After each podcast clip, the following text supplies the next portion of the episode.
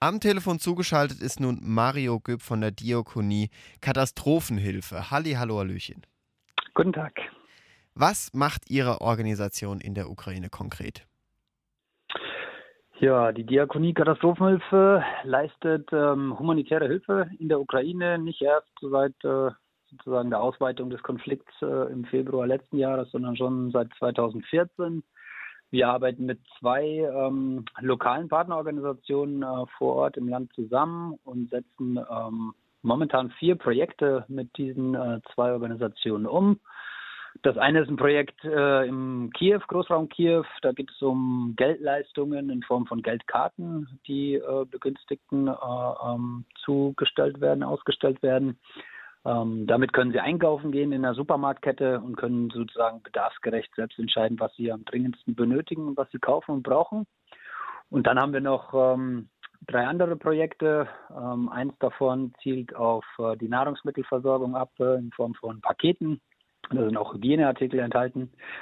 Die anderen beiden Projekte sind äh, sogenannte Winterhilfe. Ähm, das eine, da geht es um sogenannte Wärmestuben, wo Menschen Zugang zu Wärme haben, Strom, was zu essen, vielleicht auch teilweise psychosoziale Unterstützung.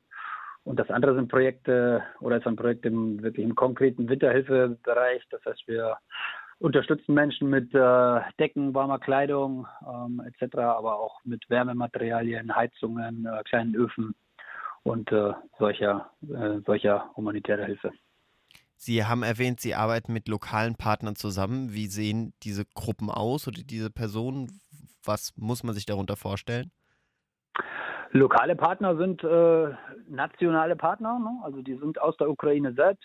Die sind, äh, einer dieser Partner ist relativ jung, ist aus dem Konflikt, äh, der 2014 ja dann aufgeflacht ist, ähm, äh, selbst entstanden sozusagen ähm, und äh, eigentlich im Osten des Landes angesiedelt in der Donetsk-Region als zivilgesellschaftliche Organisation, um eben auf diese Bedarfe und humanitären Bedarfe vor Ort äh, äh reagieren zu können, wurde diese Organisation gegründet damals. Die ist äh, jetzt im Februar, mussten sie ihr eigentliches Büro im Osten des Landes dann verlassen weil sie eben aufgrund der Invasion durch die äh, durch die durch das russische Militär sozusagen intern im Land selbst vertrieben wurden und sind jetzt im Westen des Landes angesiedelt, leisten aber nach wie vor äh, humanitäre Hilfe ähm, primär äh, im Osten des Landes, haben ein sehr weites Netzwerk mit vielen Freiwilligen, vielen noch kleineren sozusagen lokalen zivilgesellschaftlichen Organisationen und die andere Organisation ist äh, von unserer Partner- oder Schwesterorganisation Brot für die Welt schon ein Langzeitpartner. Child Wellbeing Fund heißt diese Organisation. Die sitzt in Kiew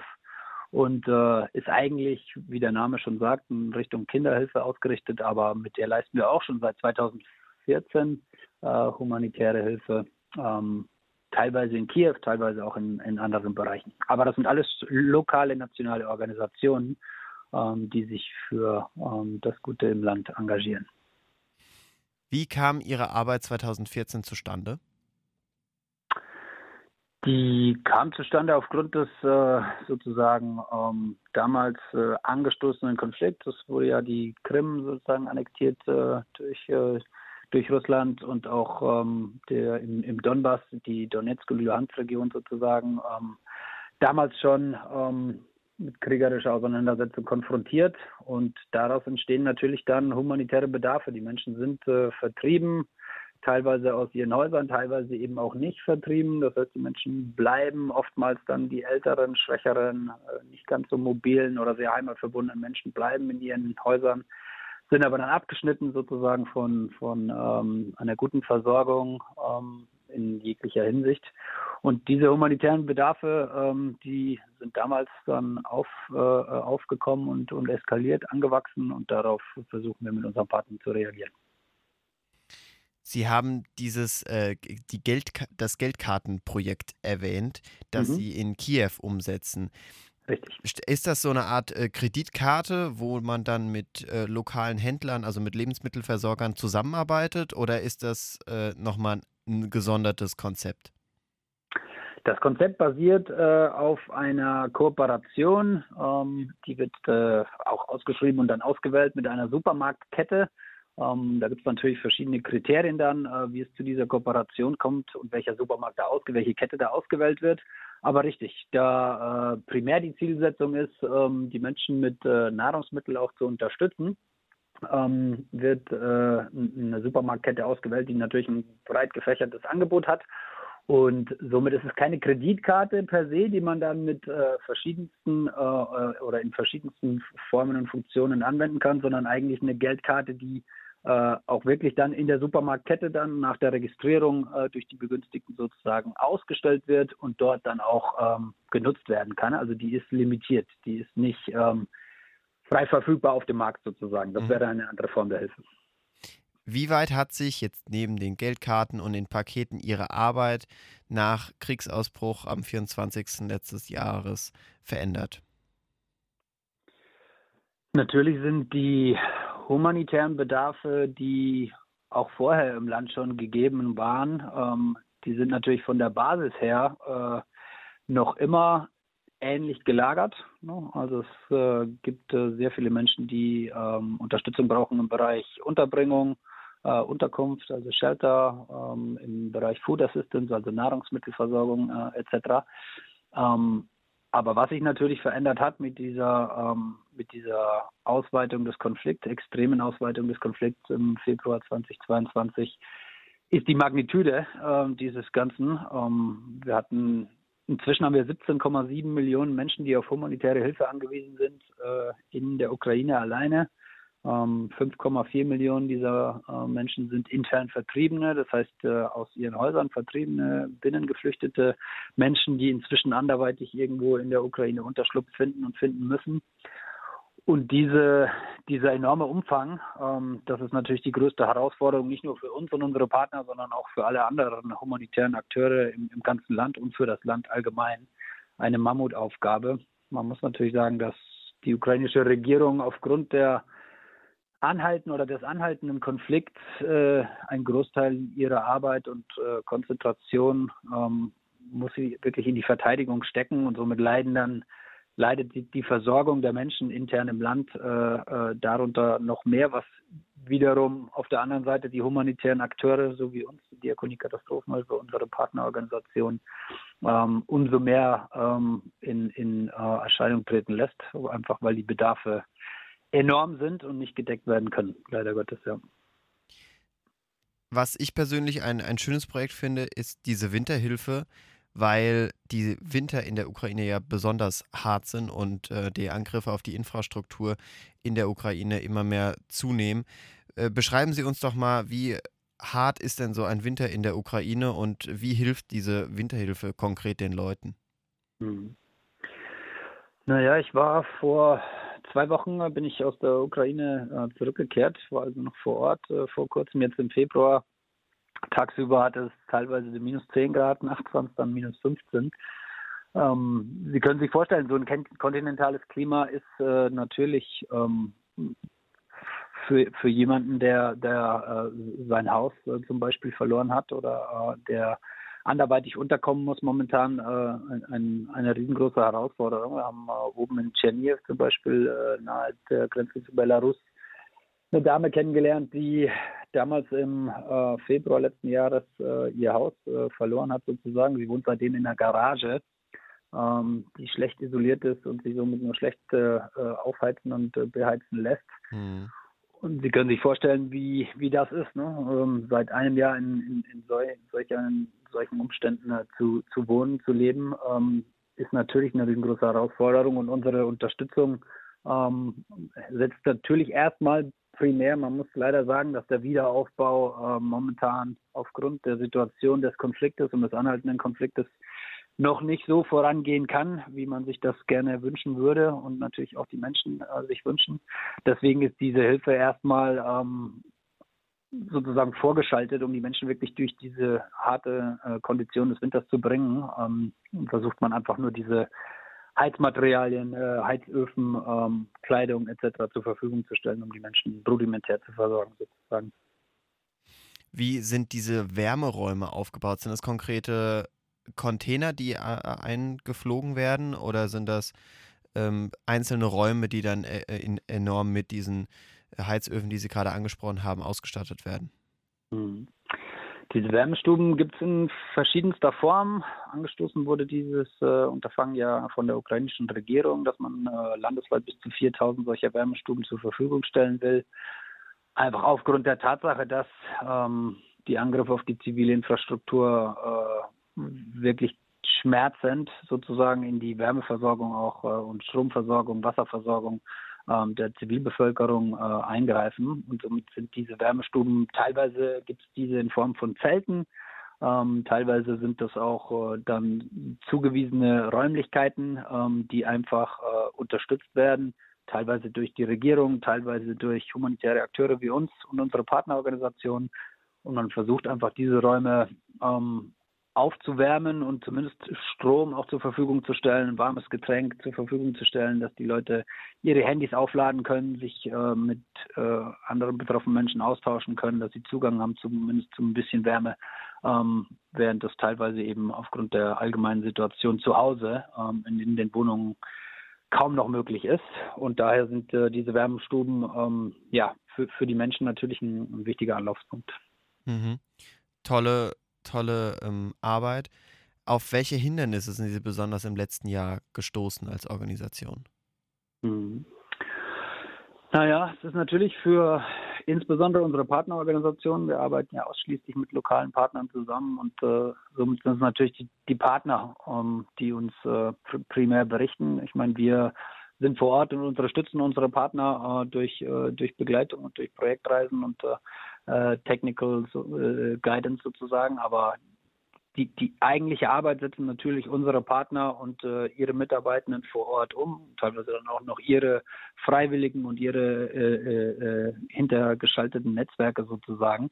Deswegen sind es natürlich die Mitarbeitenden unserer Partner, die ähm, vor den extremen Herausforderungen stehen. Die Operationalität ähm, von den Organisationen selbst, ne, dass man äh, funktional bleibt als Organisation, ist natürlich immer schon eine Herausforderung, ähm, wenn man wenn man die Stromversorgung, wenn die äh, beeinträchtigt ist, ähm, riesengroßes Thema, die Stromversorgung, äh, insbesondere äh, jetzt äh, diesen Winter. Aber es gibt natürlich auch andere Themen. Der Zugang ähm, zu den wirklich vulnerabelsten sozusagen Menschen ist äh, ein riesengroßes Thema in der Ukraine knapp ein Viertel ähm, der, ähm, der betroffenen Bevölkerung, äh, die eigentlich auf humanitäre Hilfe angewiesen sind, sind äh, schwer oder gar nicht zugänglich. Das betrifft insbesondere dann Regionen, die durch, äh, die, die durch das russische Militär sozusagen besetzt sind. Und äh, das erschwert natürlich die Arbeit. Ähm, obendrauf kommt natürlich die Tatsache, dass es nach wie vor ein aktiver Konflikt ist und äh, die Sicherheitsbedingungen, unter denen gearbeitet werden muss, äh, extrem sind. Das kommt immer darauf an, wo man im Land ist. Äh, die Luftangriffe sind natürlich landesweit ein riesengroßes Thema. Man muss immer wieder Schutz suchen ähm, in Luftbunkern. Aber umso weiter es dann geht Richtung Osten, wo die Bedarfe auch am höchsten sind, da ist es auch, was die Arbeit angeht, natürlich um, umso äh, schwieriger und umso risikobehafteter, insbesondere wenn es dann in die Reichweite von Artilleriefeuer geht. Ähm, da ja, sind große Sicherheitsrisiken, die unsere, ähm, unsere Kollegen und Kolleginnen leider auf sich nehmen müssen, teilweise. Mit wie vielen äh, Mitarbeitern sind Sie in der Ukraine tätig oder wie viel sind auch von den, von den Organisationen, Ihren Partnerorganisationen tätig?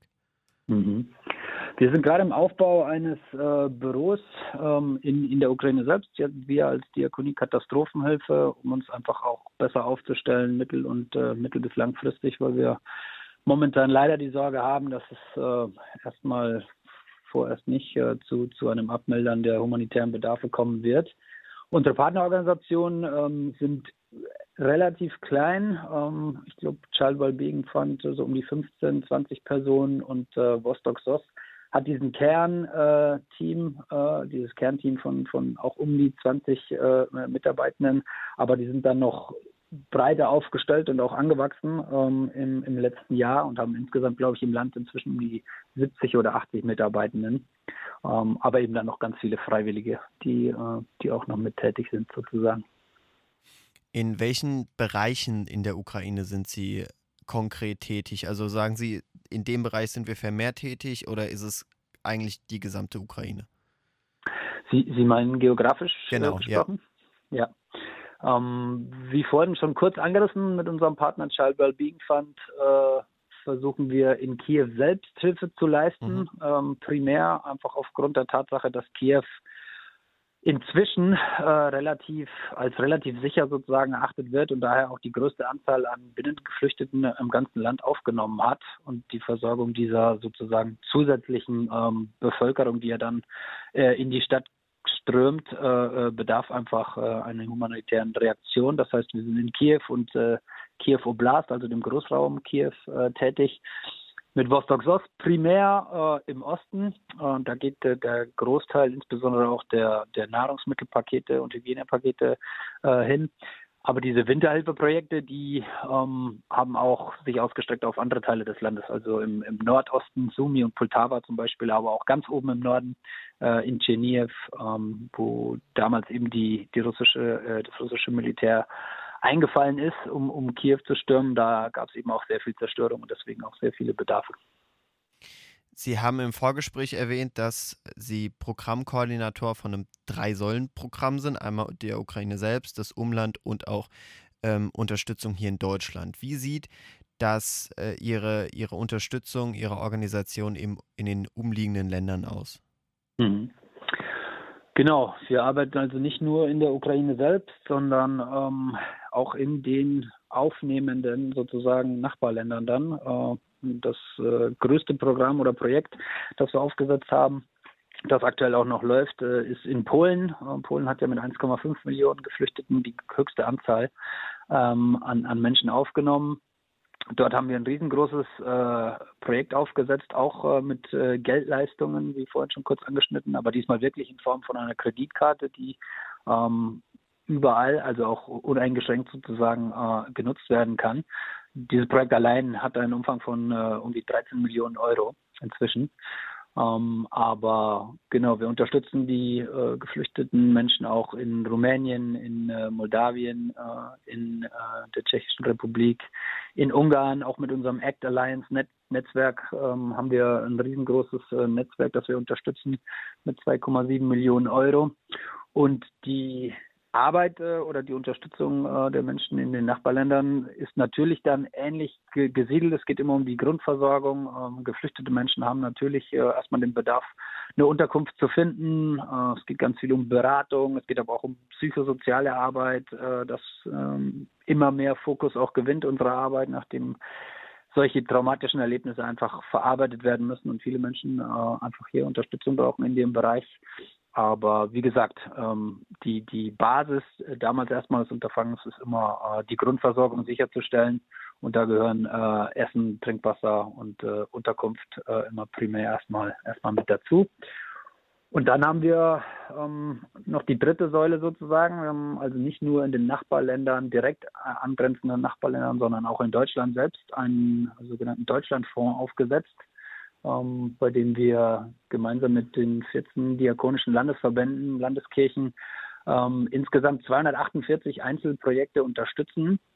Hier geht es speziell um äh, die, die Unterstützung auch der vielen Freiwilligen äh, hier in Deutschland. Es gibt ja ein riesengroßes Engagement äh, der deutschen Bevölkerung, auch den Menschen zu helfen. Und das wurde auch unterstützt mit äh, Geldern, um diese Koordinierung der Freiwilligenarbeit zu leisten, aber auch als, allgemein. Ähm, wieder ähnlich gelagert. Wir versuchen mit Sprachkursen, mit äh, äh, Unterstützung für, für Frauen und Kinder, also Kinderbetreuung zu, äh, zu unterstützen. Wir äh, versuchen die Menschen äh, in, in Unterkünften zu versorgen und äh, hoffen natürlich, dass unsere Unterstützung hier in Deutschland auch ein bisschen zu einer, einer verbesserten Integration der Menschen führt, ähm, um, um hier längerfristig auch Abhilfe zu schaffen. Aktuell sind die Kommunen ja sehr, sehr überlastet ähm, da die Anzahl der Menschen ja doch sehr hoch ist, die auch nach Deutschland gekommen sind mit einer Million. Das ist wohl wahr und der Bund nicht unbedingt viel zur Verfügung stellt. Sie waren im Vorfeld wahrscheinlich auch schon bei anderen ähm, humanitären Katastrophen mit Ihrer Organisation im Einsatz. Welche können Sie denn da so unter anderem nennen? Ich war vor ähm, meinem Engagement für ähm, die Ukraine und das Ukraine-Programm primär zuständig für den ostafrikanischen Raum und da ähm, speziellen Fokus auf den Südsudan. Ja, muss man natürlich immer sagen, es ist leider äh, in unserer Arbeit so, dass ähm, oftmals, äh, wir, wir, nennen das dann vergessene Krisen sozusagen, mhm. ähm, dass die humanitären Bedarfe ähm, oftmals dann teilweise untergehen. Auch wenn man das medial betrachtet, äh, ist es wirklich leider so. Ich glaube, die Ukraine ist da ein gutes Beispiel. Aufgrund der Nähe der geografischen, aufgrund dieser Verbundenheit auch mit den ukrainischen Menschen ist die mediale Aufmerksamkeit natürlich primär im letzten Jahr auf die Ukraine gerichtet und so gut das natürlich auf der einen Seite für uns ist, um unser Ukraine-Programm auch zu finanzieren und äh, hier die Aufmerksamkeit aufrechtzuerhalten, ist es natürlich auf der anderen Seite immer tragisch zu sehen, dass andere äh, Situationen hier, hier kaum noch äh, Beachtung finden. Ähm, Südsudan als Beispiel hat auch 9,8 ähm, Millionen Menschen, die auf humanitäre Hilfe angewiesen sind. Es wird eigentlich jedes Jahr äh, schlimmer, aktuell auch von sehr äh, großen Überschwemmungen immer wieder heimgesucht und der Konflikt ist auch noch nicht wirklich äh, aufgelöst. Deshalb, ja, es gibt äh, leider äh, sehr viele humanitäre Bedarfe weltweit. 2023 wird sogar projiziert als das Jahr mit dem neuen Höchststand an äh, hilfsbedürftigen Menschen global betrachtet. Und somit, ja, sind natürlich dann auch aktuelle Geschehnisse wie in der Türkei und in Syrien ähm, ähm, leider, leider wirklich hier mit zu betrachten, die da auch äh, die Zahlen dann noch weiter nach oben pushen. Was würden Sie sagen? So ein Krieg beendet ja nicht automatisch leider die humanitäre Krise. Wie lange, auch wenn jetzt ein baldiges Kriegsende zu erwarten wäre, würde die Ukraine noch unter dieser humanitären Krise leiden? Es ist natürlich sehr schwer abzugrenzen, ähm, wenn man sagen würde, die, die, die humanitären Bedarfe. Ne? Es gibt nämlich immer kann man eigentlich dann staffeln. Äh, humanitäre Bedarfe ist auch ein, ein weites Spektrum sozusagen. Die akuten Bedarfe, die wir jetzt sehen, aufgrund der aktiven Kampfhandlungen immer noch, mit immer neuen Vertreibungswellen, mit äh, ähm, einfach dem riesengroßen Bedarf, äh, auch die Binnengeflüchteten sozusagen im Land äh, zu versorgen. Das sind alles sehr, sehr akute Bedarfe und die sind natürlich sollte es morgen ähm, zu einem äh, akuten Kriegsende äh, oder einer Beilegung oder, oder Friedensverhandlung und, und, und, Umsetzung kommen, dann werden diese akuten Bedarfe äh, würden sich in Anführungsstrichen vielleicht äh, relativ schnell dann mindern. Ich würde mal so schätzen drei bis sechs Monate.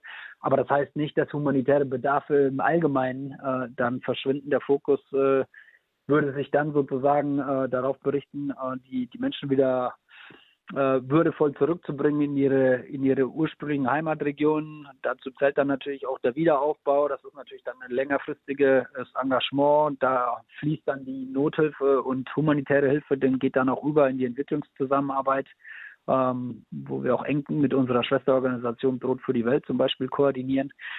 Und somit ist es eine schwer zu beantwortende Frage, aber wäre der Krieg morgen vorbei, dann glaube ich, äh, wäre nach wie vor äh, ein Engagement von, von mindestens zwei bis drei Jahren, auch durch die, die humanitäre Hilfe sozusagen, um diese äh, nachgelagerten humanitären Bedarfe zu, äh, zu decken, ähm, nach wie vor vonnöten.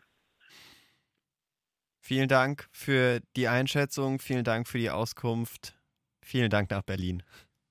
Ich danke.